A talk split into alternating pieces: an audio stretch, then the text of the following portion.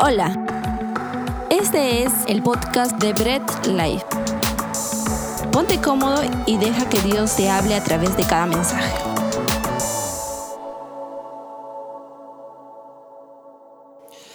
Bien que hayas podido estar hasta este momento, qué bien que puedas estar acompañándonos. Si recién te conectas, pues chévere, chévere, chévere. Dale like, comparte, dinos, hey, llegué por fin, ¿no? Sabes, en, como iglesia tenemos dos dichos que son, estás en casa, somos familia, y pues siéntete así, siéntete así. Y hemos empezado nuestro summertime, nuestra temporada de verano, nuestra temporada fresca, pues eh, creemos que en esta temporada, pues aunque el calor abunde, el Señor nos da frescura, nos abriga y nos cubre con sus alas para darnos ese frescor de verano. Así que disfrutemos toda esta temporada, que el brillo del sol, pues que se va a ver reflejado en los días, pues sea motivo para que tú te, te inspires, te alegres y sea de felicidad para todo. Hemos empezado este nuevo año y quisiera dejar algo, ¿no? Vamos a empezar con, un, con una parte de nuestro ADN vamos a reforzar un trípode de nuestro ADN, ¿no? Como iglesia. Algo que es fundamental en nuestra cultura como Brett. Pero también creo que es algo fundamental como cultura, eh, lo que la Biblia dice que es parte fundamental de la iglesia. Y como iglesia ya recordemos que hemos dicho que no son las cuatro paredes, no son los nombres ni denominaciones, sino somos cada uno de nosotros que somos hijos de Dios. Así que vamos a reforzar este trípode de ADN para la iglesia del Señor. Y quisiera empezar con algo. ¿Qué cosa es un trípode? ¿no? Un trípode es el soporte, ¿no? Es un soporte de tres patitas, donde tú puedes, donde que, lleva algo encima, ¿no? Que soporta algo encima. Si tú de repente te gusta tomarte este, fotos, tienes un trípode donde pones tu celular o tu cámara, ¿no? Los fotógrafos profesionales tienen cámaras. Yo estoy apoyando mis apuntes, mi plaje en un trípode Un trípode y lo, y lo y puedo poner ahí porque está soportando. Son tres patitas que soportan. Es más, la cámara que está filmando esta prédica también está soportada en un trípode. Y podemos ver siempre trípodes. Eh, en, en varios sentidos, ¿no? Incluso en la ciencia hay trípodes que soportan las pibetas o los vasos en, en químicos, ¿ok? Y vemos varios, o sea, los trípodes soportan algo, los trípodes están soportando siempre algo.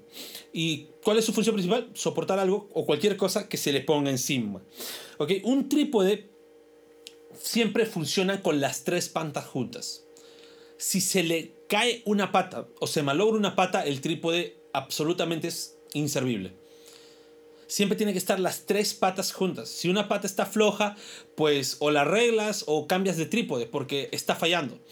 Entonces no puedo decir, ah, me gustan estas dos patas del trípode. No, son las tres patas juntas. ¿no? Eh, recuerdo que hace, cuando empezamos la temporada online, ¿no? el año pasado, pues eh, uno de los trípodes eh, no lo había ajustado yo bien y estaba la cámara y mi hermano me dice, oye, que sea la última vez, me llamó la atención porque él es el encargado de lo que es las grabaciones y justo estábamos ni siquiera con, con otra cámara, sino con su cámara que estaba. Entonces me dijo, un fallito y ese trípode se venía abajo y mi cámara se hacía trizas. ¿Por qué? Porque yo había hecho un pequeño desajuste en una de las patas. Y siempre él es muy cuidadoso cuando ajusta el trípode que las patas estén, cada una, esté bien puesta, bien ajustada, bien segura. ¿Por qué? Porque va a sostener algo valioso encima. Entonces, un trípode siempre sostiene algo valioso encima. Ahora, este trípode o este ADN, trípode de ADN que vamos a, vamos a hablar hoy, eh, nos da una consistencia personal a cada uno de nosotros. Nos va a dar una consistencia porque nos va a sostener a nosotros y también una consistencia eh, de nosotros o entre hermanos de la iglesia local. ¿Por qué? Porque este trípode nos va a permitir mantener una unidad Bien, una unidad entre los hermanos y es muy importante que conozcamos.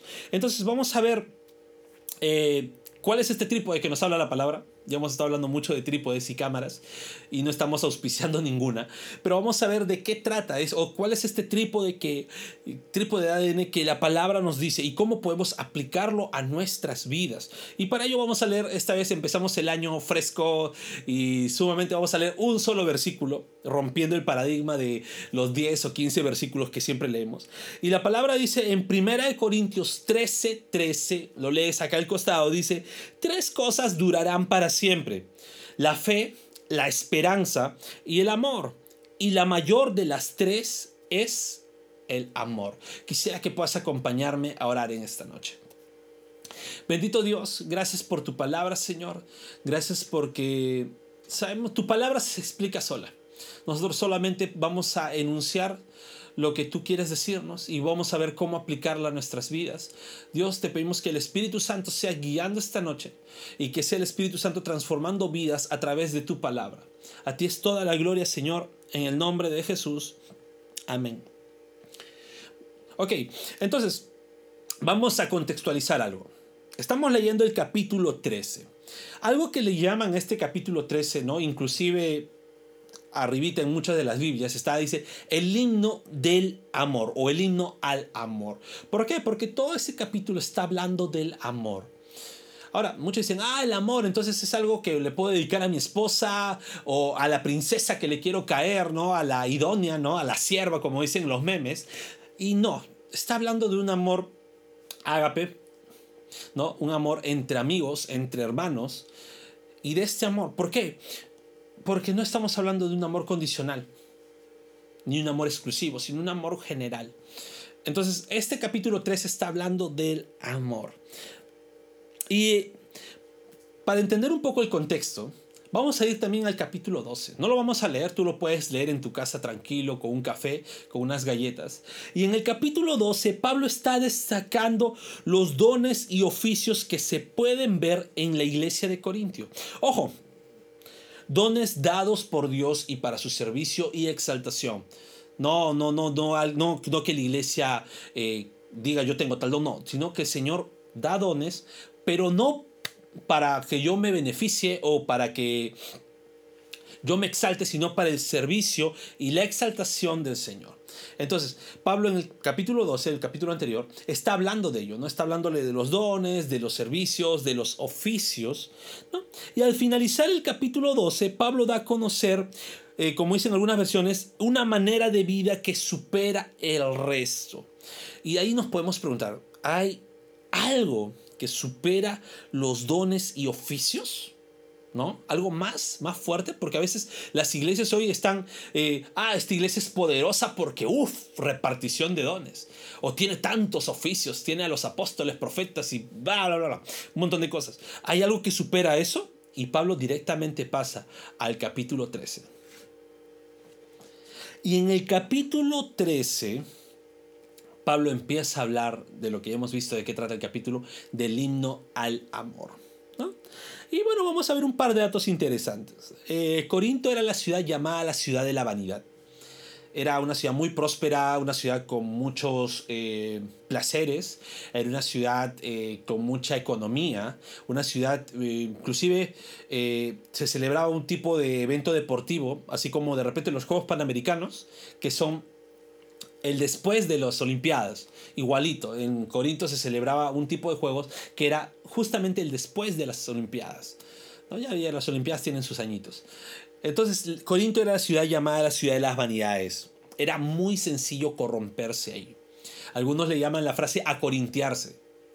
¿no? Eh, ah, ya, vas a ir a Corinto, ah, sabe que te acorintias, ¿no? ¿Por qué? Porque era una ciudad donde eh, tenían sacerdotisas, que eran, se puede decir, las prostitutas, que bajaban del templo de Atenas, bajaban, eh, se prostituían en las plazas y luego con las ofrendas, porque le llamaban ofrendas, iba y, a su templo. ¿no?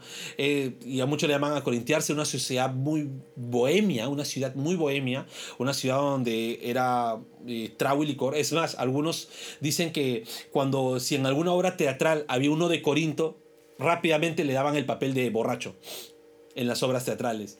¿Por qué? Porque era una ciudad donde se bebía mucho. Entonces era una ciudad eh, con ese contexto y en ese contexto es donde se desarrolla también la iglesia de Corinto. Y así como la ciudad era muy, una ciudad de vanidades, muy vanidosa, muy ostentosa, la iglesia de Corinto cogió forma de esa ciudad. Era una iglesia muy vanagloriosa, muy ostentosa.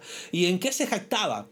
En los dones, en los oficios que tenía su iglesia se jactaban, ah, nosotros tenemos el don tal, ¿no?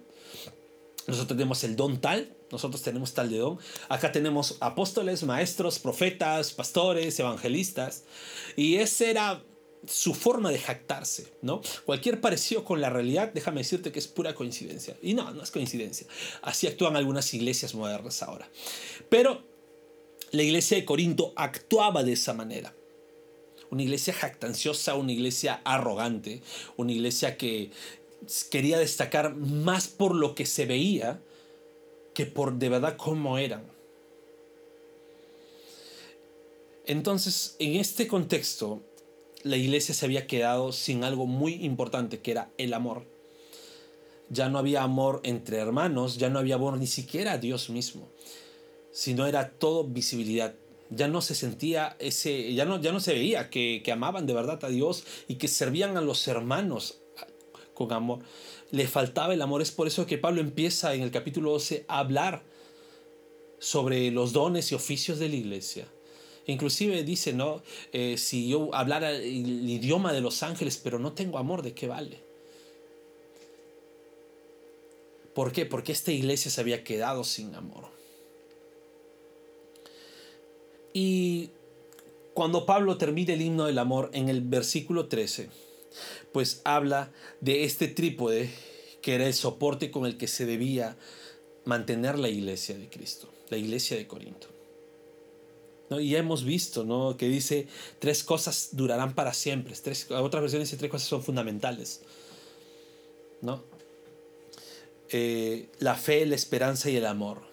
Este es el trípode del cual Pablo estaba hablando. Fe, esperanza y amor. Ahora, ¿por qué estamos hablando de este trípode? Porque queremos empezar el año con esto. Es más, ya hemos cambiado la portada de, las redes y ahí vas a ver que dice fe, esperanza, amor. Queremos que esto nos soporte todo el año. ¿no? Fe, esperanza y amor. Así que vamos a ver de qué trata este trípode, de qué está tratando todo este trípode. Y vamos a empezar primero por la fe. ¿Qué cosa es la fe? Algunas versiones sugieren traducir de una forma más correcta diciendo como la confianza en Dios. Ahora, algún, alguien me puede decir, no, ah, pero yo confío en Dios, ¿no? Yo siempre converso con el de arriba, ¿no? Pero no estamos hablando de una confianza solamente como yo puedo tener una confianza con un amigo una confianza con mis padres o una confianza con mi hijo, ¿verdad? Sino estoy hablando de una confianza muy diferente. ¿Por qué? Porque la fe es básica para todo cristiano. La Biblia me menciona que sin fe es imposible agradar a Dios. Sin fe no puedes agradar a Dios y varias veces lo hemos repetido a lo largo de, todo, lo que, todo lo que ha durado Brett, que no es una fe superficial, no es simplemente, ah, yo sí creo en Dios, yo confío en Dios, no, es muy diferente esta fe. Por eso es algo básico para todo cristiano. La Biblia también nos dice que la fe es un don de Dios, o sea, no es solamente que yo tenga fe porque digo que tengo fe, sino es porque Dios ha permitido esa fe en mi vida. Me ha transformado para tener esa fe. Ahora, esta fe me lleva a confiar en Dios. Pero, ¿cómo me lleva a confiar en Dios? Simplemente decir, ah, yo confío en Dios, pero por dentro digo, ah, bueno, si Dios me puede traicionar, pues eso por si acaso hago un plan B. No. No se trata de armar un plan B en tu confianza a Dios, sino se trata de tener la, credibilidad real de un Dios supremo y todopoderoso. Si tú tienes una fe real, pues no estás creyendo en un diosito, no estás creyendo en un Jesucito, o como en algunas personas en Navidad dicen, en el niño Jesús, ¿no? No estás creyendo en un, eh, perdóneme, yesito, o una imagen chiquita, ¿no? Que la puedo llevar en mi billetera, no. Estás creyendo en un Dios real, un Dios todopoderoso, creador del universo. Uf, esa es la fe real. Cuando tú tienes esa credibilidad certera, una credibilidad real que adoras un Dios supremo y todopoderoso, pues esa es la fe que me está hablando la Biblia. Y esta fe causa efectos en mí. ¿Ok? ¿Y cuáles son esos efectos que tiene esta fe en mi vida? Primero me lleva a arrepentirme. O sea, hay una regeneración. Cuando Dios me regenera, me da lo que dice la Biblia también, un nuevo nacimiento, una transformación, cambia mi vida por completo, ¿no? Y eso lo hace, lo hago escuchando la palabra.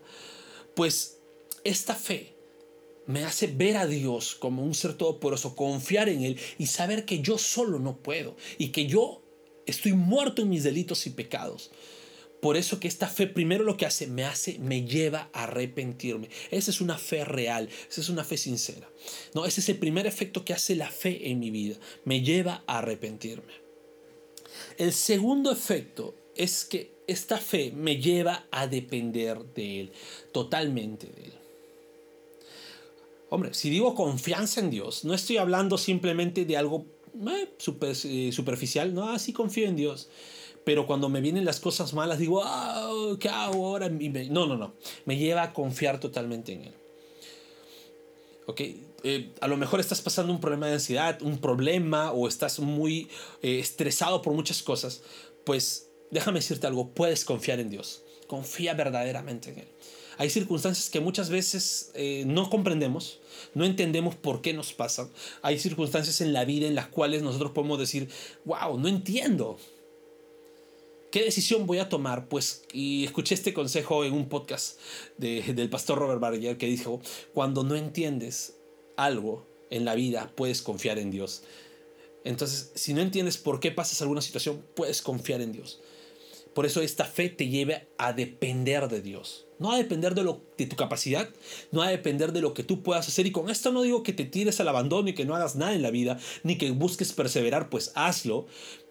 Pero ya tu dependencia no va a estar incluso en lo bueno o talentoso que eres, sino tu dependencia va a estar totalmente en Dios. Entonces, la fe te lleva a depender de Dios. y el tercer punto, o el tercer efecto que causa esta fe, es que la fe te lleva a creer lo que dice su palabra. No se trata de, de, simplemente leer la Biblia y decir, ah, qué bonito, ¿no? Ah, pero esto no me parece que fuera real. O esto, sí, bueno, esto tal vez, ¿no? O de repente, no, no. Te lleva a creer lo que dice su palabra, ¿no?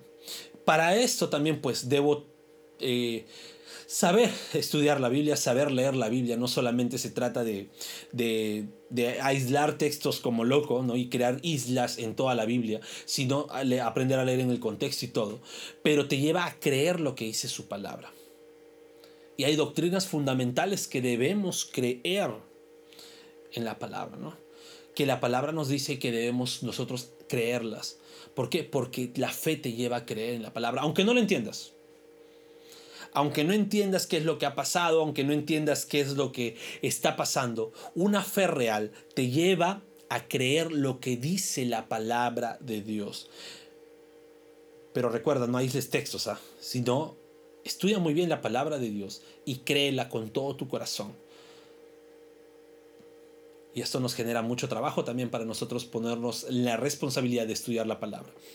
Entonces, la fe, una fe real, una fe que te lleva a la confianza en Dios, te lleva, te hace, causa tres efectos en tu vida. Arrepentimiento, te lleva a depender de Dios y te lleva a creer lo que dice su palabra. Y a veces muchos han escuchado de una falta de fe, ¿no? Eh, y a veces se utiliza esta falta de fe en circunstancias equivocadas. ¿no? Hace poco hablaba con mi hijo, ¿no? Estaba en eh, su grupo o una página viendo memes cristianos, adolescente, y él me decía eh, que estaban hablando sobre algo, un texto sobre la boca tiene poder y algunos dicen, ah, es que tú no tienes falta, tú tienes, no, no te sucede cuando declaras o decretas o, bueno, eh, amarras, desatas porque tienes falta de fe. Y no estamos hablando de este, de este mala practice de la falta de fe.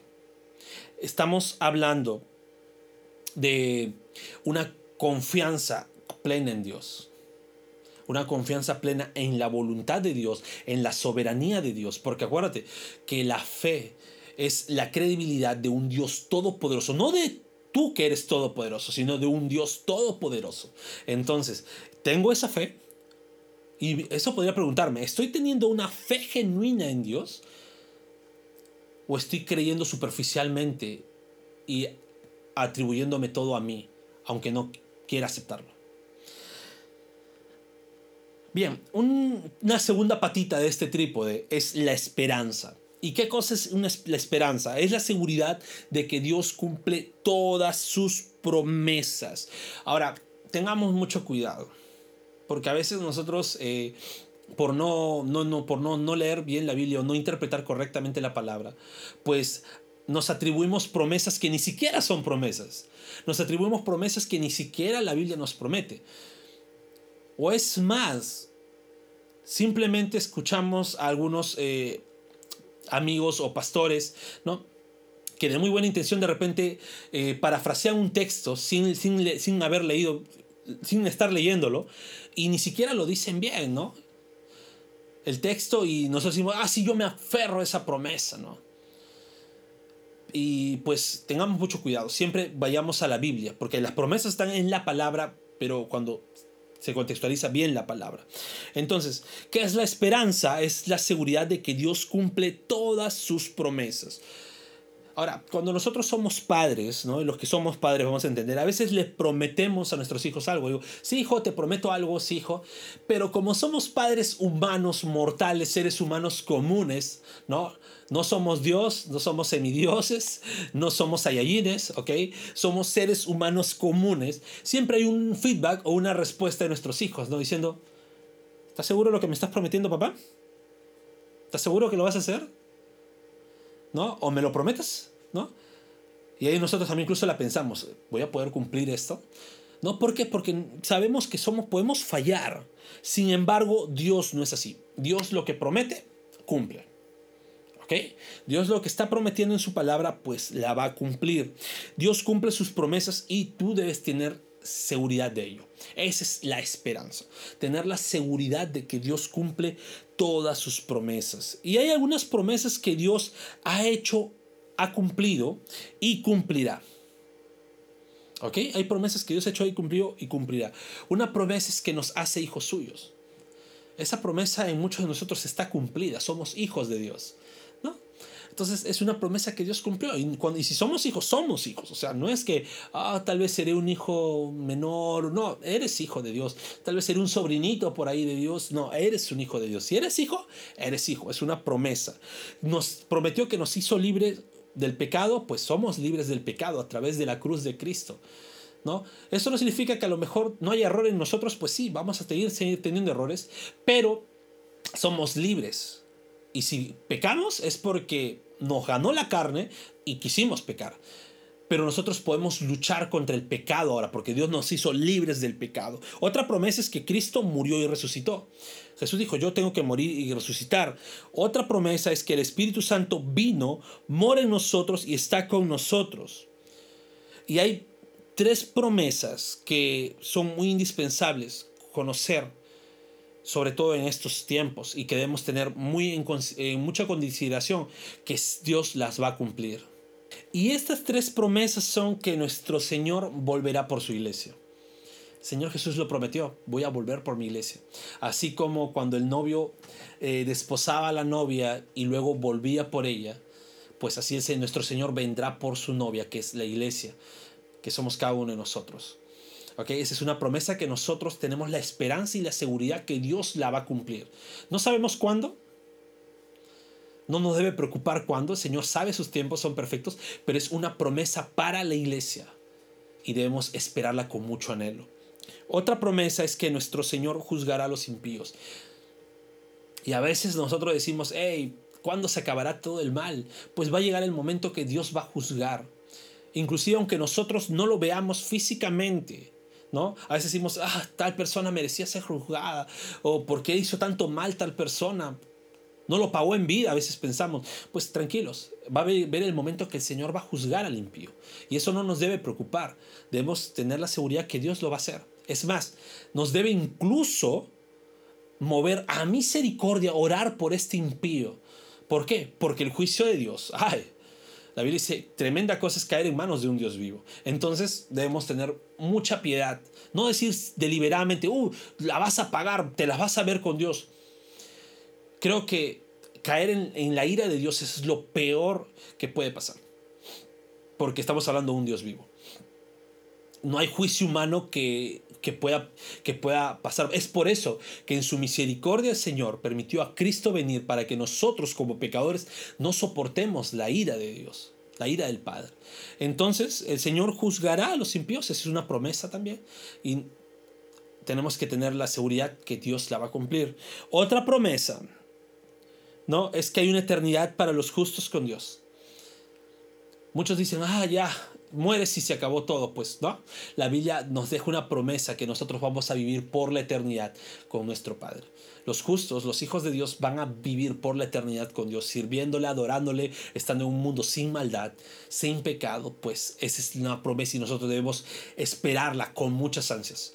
Esta promesa debemos anhelar con muchas ansias, porque, uff, qué hermoso debe ser.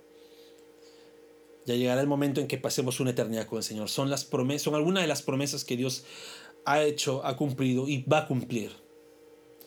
A diferencia de nosotros que prometemos y a veces no cumplimos, Dios lo que promete cumple y nuevamente debemos tener la seguridad, ¿no? Y esa seguridad es la esperanza del mundo. No, como iglesia debemos tener esa esperanza de que Dios va a cumplir sus promesas. Y podemos también preguntarnos, ¿estamos teniendo esa esperanza, esa seguridad en que Dios cumple sus promesas? ¿En que Dios va a cumplir sus promesas? Pregunta para poder hacernosla cada uno de nosotros internamente. Y una tercera patita de este trípode es el amor. El amor es fundamental en todo. Por eso incluso Pablo eh, lo coloca como el mayor de los tres. Pablo dice, ¿no? El mayor de los tres es el amor. No está diciendo eh, tal es más importante o eso, los tres son iguales. No, genial. Son parte de un mismo trípode, pero el mayor, la patita más fuerte se llama amor. Entonces, el amor, ¿cómo podemos decir el amor? El amor es uno de los atributos que en teología se llama comunicables de Dios. ¿Qué significa un atributo comunicable? Un atributo que le pertenece a Dios, pero que podemos nosotros también obtenerlo. Es por eso, Dios ama y nosotros podemos también amar. Es algo comunicable. Es algo que Dios tanto le pertenece a Dios, pero nos da la oportunidad de nosotros también poder experimentar ese tributo. Eh, sabemos que Dios ama a sus hijos y es por ello que como hijos de Dios podemos amar, ¿no? Y algo muy importante, cuando Jesús habla del mandamiento más importante, no está diciendo, haz aquello, haz eso, guarda tal cosa, guarda tal día. Nos dice, el mandamiento más importante es amar a Dios y segundo, igual de importante es amar a mi prójimo. ¿Okay? Amar a Dios me lleva a amar a mi prójimo. ¿No? Yo no puedo decir amo a Dios y no amo a mi prójimo. Y este mandamiento, ¿en base a qué está? En base al amor. Durante todo el capítulo 13 Pablo está hablando de la importancia del amor eh, en la vida de un cristiano. Pablo está hablando de la importancia del amor en la vida de un cristiano. Acuérdense que vimos que la ciudad de Corinto, una ciudad de vanidades, se había perdido lo que es el amor. Pues Pablo ahí está hablando del amor. Y cuando hablamos de amor, de un amor, estamos hablando tanto del amor a Dios como el amor a mi prójimo. William Berkeley lo explica de esta forma. William Berkeley dice, la fe sin amor es fría. La esperanza sin amor es sombría. El amor es el fuego que enciende la fe y la luz que convierte la esperanza en certeza. Y aquí yo quiero que te preguntes, ¿estás reflejando verdaderamente amor o no lo estás haciendo? Es lamentable ver cómo eh, este trípode se ha distorsionado. Tenemos una fe que no es una fe real, tenemos una esperanza que no espera nada y ni siquiera hay amor en la iglesia. Estamos eh, viviendo una temporada o en la historia de la iglesia donde la fe es una confesión positiva, donde incluso es tan ridículo pensar en fe que pensamos que solamente es decir que algo puede aparecer y creyendo bien va a aparecer. Es una esperanza que dice, sí, Dios promete, pero no tenemos la certeza que va a cumplir. No estamos esperando en Dios. Y del amor ni que se hable, estamos, estamos sin amor dentro de las iglesias buscando el defecto del hermano, buscando si el hermano prospera o no, o si el hermano pues eh, está prosperando, ya no, ya no hay motivo de ayudarle, o sea, completamente estamos viviendo una época desastrosa. Y es como cristianos debemos preguntarnos y debemos aprender a tener este trípode de fe, esperanza y amor en nuestras vidas, que es el soporte de nuestras vidas. Y ahí es donde tú te tienes que decir, tengo que tener una verdadera fe, una fe que confía en un Dios todopoderoso, creador del universo. Vivir con la esperanza de que Él va a cumplir sus promesas. Y tener ese amor que primero Él me lo dio y que yo puedo también darle a mis hermanos. Y cuando hablo de amor, también estoy hablando que debo de predicar esta fe, esta esperanza y este amor. Constantemente tengo que predicarles a las personas que hay un Dios todopoderoso y que se puede confiar en Él de verdad. ¿Por qué? Porque esa fe lo va a llevar al arrepentimiento. Los va a desnudar completamente. Va a decir, les va a ver la condición de pecador que en algún momento tú y yo hemos podido vernos pero nos va a llevar a confiar y aferrarnos a Dios y arrepentirnos de nuestras vidas y confiar y tener la certeza de que Dios cumple las promesas, tener la esperanza de que Dios cumple sus promesas como hijo. No, nos va a ser hijos suyos, el Espíritu Santo mora con nosotros y que vamos a tener una eternidad con Él. Tenemos que predicar también del amor y ese amor que Dios nos dio a través de Cristo. Encarnándose muriendo, soportando la ira del Padre que nosotros debimos soportar. Ese es el amor que debemos estar predicando. Un amor que transforma, porque este amor viene con fe. Este amor viene con esperanza. Y si me escuchas por primera vez, déjame decirte, y te invito a confiar plenamente en Dios, a tener esa confianza en Dios si tú confías en Dios y crees que Dios es un Dios soberano, todopoderoso, no, tu vida no va a ser igual. Tu vida va a ser transformada, tu vida va a ser eh, regenerada. Te vas a aferrar a Dios, vas a proceder a un arrepentimiento genuino y continuo.